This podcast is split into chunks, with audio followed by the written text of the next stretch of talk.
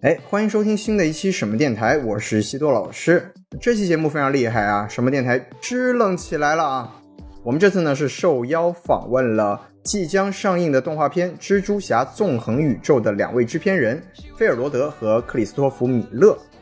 啊，这两位呢非常有趣啊。首先，他们俩是一对基友，那么在好莱坞里呢，共同工作的还是以亲戚居多，像我们熟悉的科恩兄弟啦、罗素兄弟啦。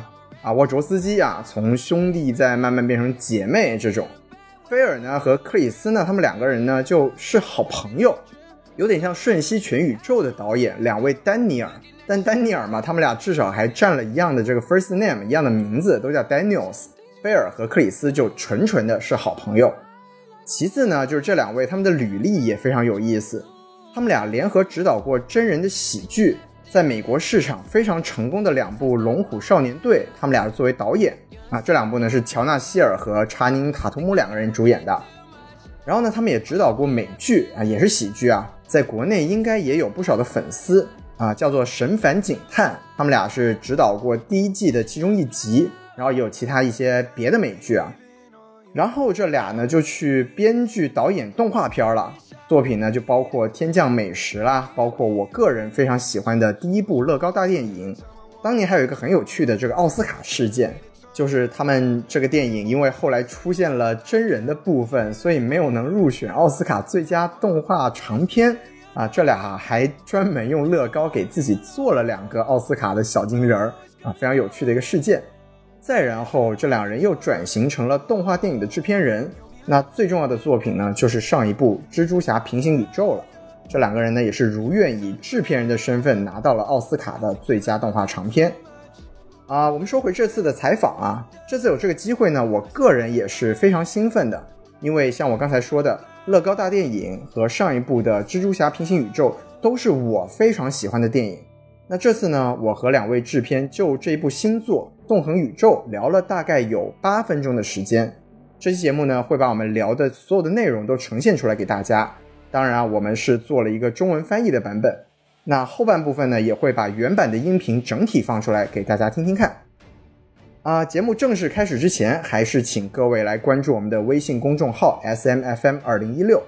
关注了微信公众号之后呢，就可以加机器人进我们的这个粉丝群，和我们一起聊电影。那么接下来就让我们来听听看这两位制片人对这部新片都有什么要说的吧。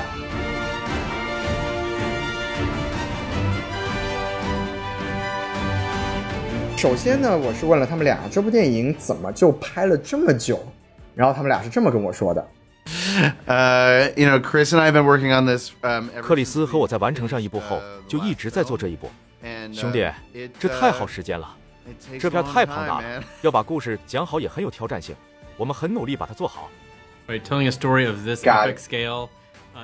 这是一个规模巨大的故事，有很多新的世界，有你从没见过的场景和动画风格。我们还运用了全新的，在这部电影之前不存在的动画制作方法，经历了这么多挑战并完成这部作品，这种感觉太酷了。事实证明，这玩意儿太花时间了，但我们希望它比第一部更惊艳。让观众更有情感共鸣，我们不达目的誓不罢休。然后我问了他俩关于这部续集，他们觉得最特别的地方是什么？接下来是他们给到的答案。I think that what 我觉得最特别的地方是，它是一种全新的电影视觉体验，和你以前看过的任何东西都不一样。你进入的每个世界都有独特的风格，都像是独一无二的艺术家创作。就像走进完全不同的画作，这变成了一种非常沉浸的体验。观众会感觉经历了一个史诗般的旅程，会变得和看电影之前不一样了。再加上这里头有一个非常触动人心的故事，观众们会跟迈尔斯和他的家人和格温一起感受他们美妙的情绪，有很多泪点，同时又有很多笑点，还有动作戏啊等等。不过说回来。我觉得最终还是他无与伦比的电影质量会让观众久久不能忘怀。It, it, it also reinforces the story, right? 它也强化了故事，对吧？跟我们每个人一样，迈尔斯渴望去一个崭新的、不同的地方。因此，我们希望通过他的眼睛来感受这个故事。最好的办法就是让你以第一人称的视角进入这个完全不同、有不同的规则、你从来没见过的新世界。我们觉得特别重要的是在电影院里体验它，它能触及你的整个视觉，而且声音也是非常沉浸的。总之，重点就是。让你进入迈尔斯的视角和角色，虽然身处别处，但最重要的还是朋友和家人，以及你如何从他们身上汲取力量。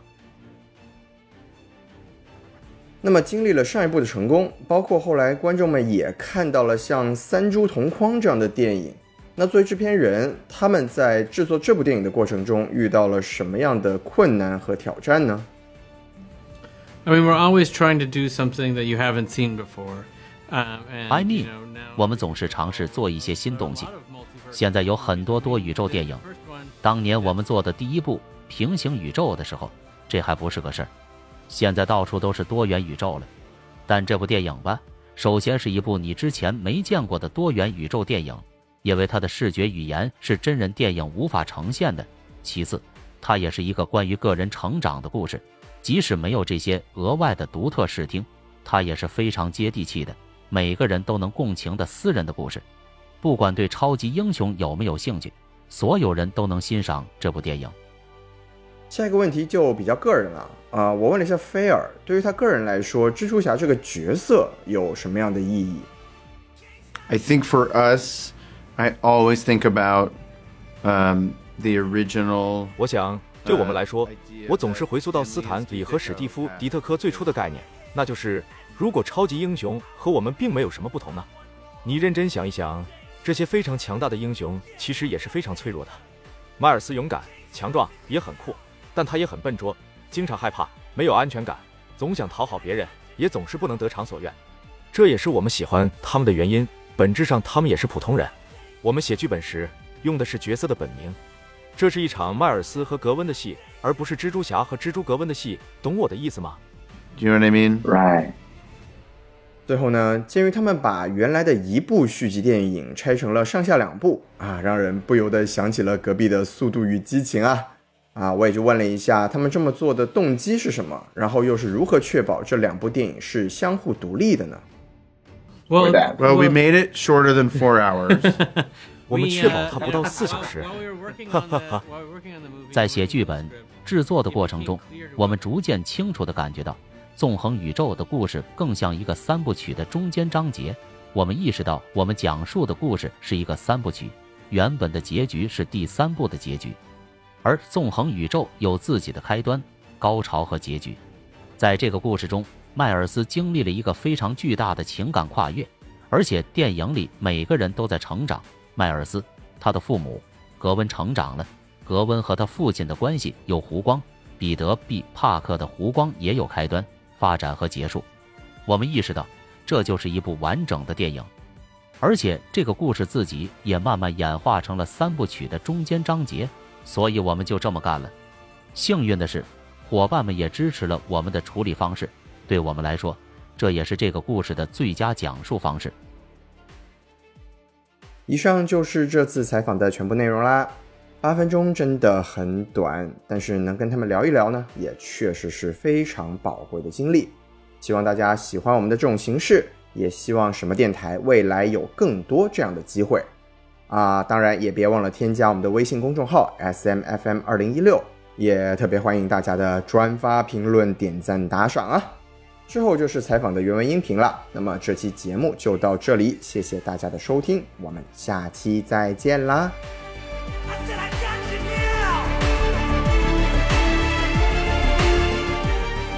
Okay, so let's uh, get into it. So first thing first, um, it's been five years. So Phil, um, what took you so long to make this one, to make this sequel for us? I mean, besides the pandemic. Uh, you know, Chris and I have been working on this um, ever since we finished uh, the last film, and um, it uh, it takes a long time, man. These movies are huge, and and and getting the story right was uh, it was challenging and you know, we um, we just wanted to get it right. Right, telling a story of this Got epic it. scale with with so many new worlds that were places that you've never seen before and styles that you've never seen before, m- methods of, of animating that that didn't exist before this movie. Um, the, the the the scale of the challenge and telling a story within that that felt emotionally satisfying, you know, turns out to be something that doesn't happen very quickly.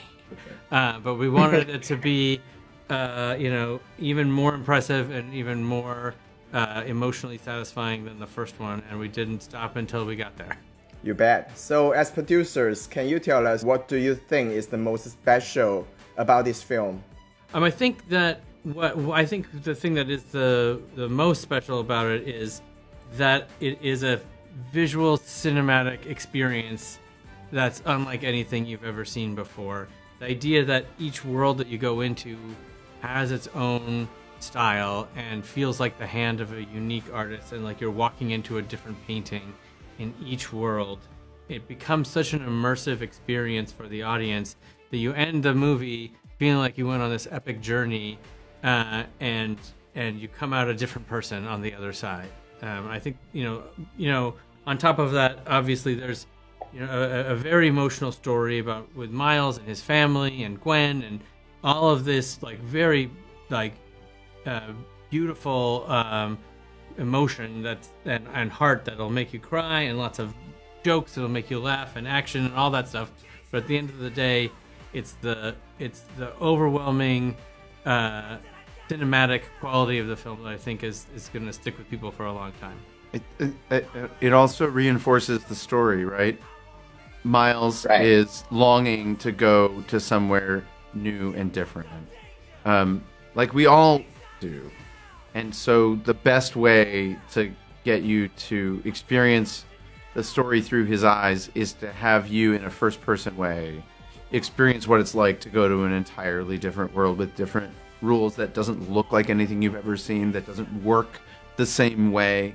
That's really important for us to experience in a big movie theater where it eclipses your entire field of view and every and the sound is also immersive.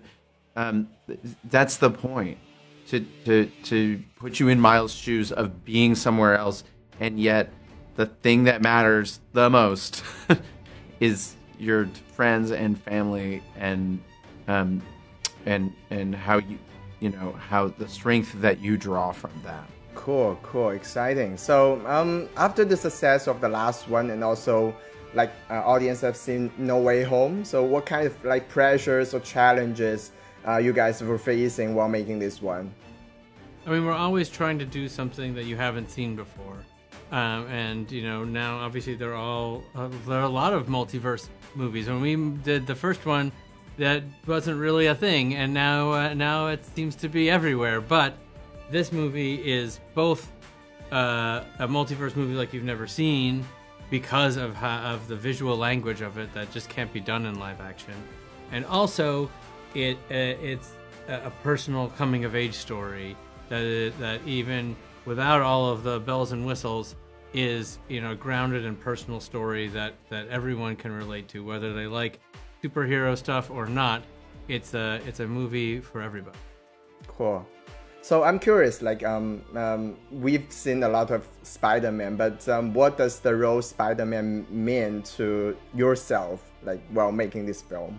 I think for us, I always think about um, the original uh, idea that Stan Lee and Steve Ditko had, which is what if a superhero was just like us?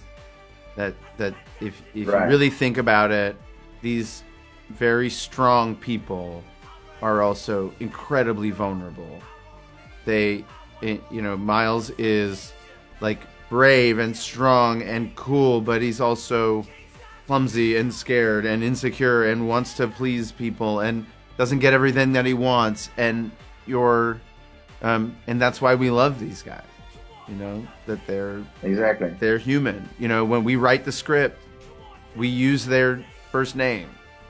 It's a scene between Miles and Gwen. It's not a scene between Spider-Man and Spider-Gwen. You know what I mean? Right. That's awesome.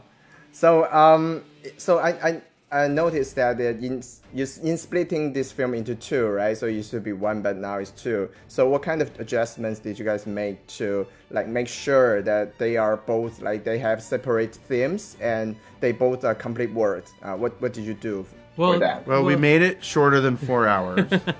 we, uh, you know, while, while we were working on the while we were working on the movie and working on the script, it became clear to us that the the story that is across the Spider Verse was felt like it was the middle chapter of a trilogy, and we realized the story we were telling was a trilogy, and that the ending felt like the ending of the third movie, and that within the story that across the Spider Verse is, it had its own beginning, middle, and end, and Miles starts in one place and he ends emotionally in a totally different place. And everybody in the movie grows. Miles' parents grow. Gwen grows. Gwen and her father's relationship has an arc.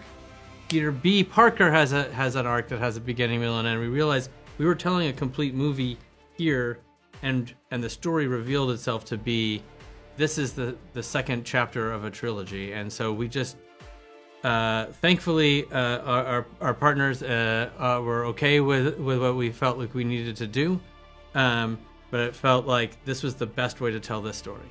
Perfect. All right, I think that's a wrap. Though, thank you very much. It's uh, it's my pleasure to talk to you. Thank you. Thanks Thank for you taking very the time. much. Yeah, Cheers. Have a good so one. excited about the film. Oh, I can't wait. I can't wait for everyone there to see it. All right. Bye. Thank you. Thanks.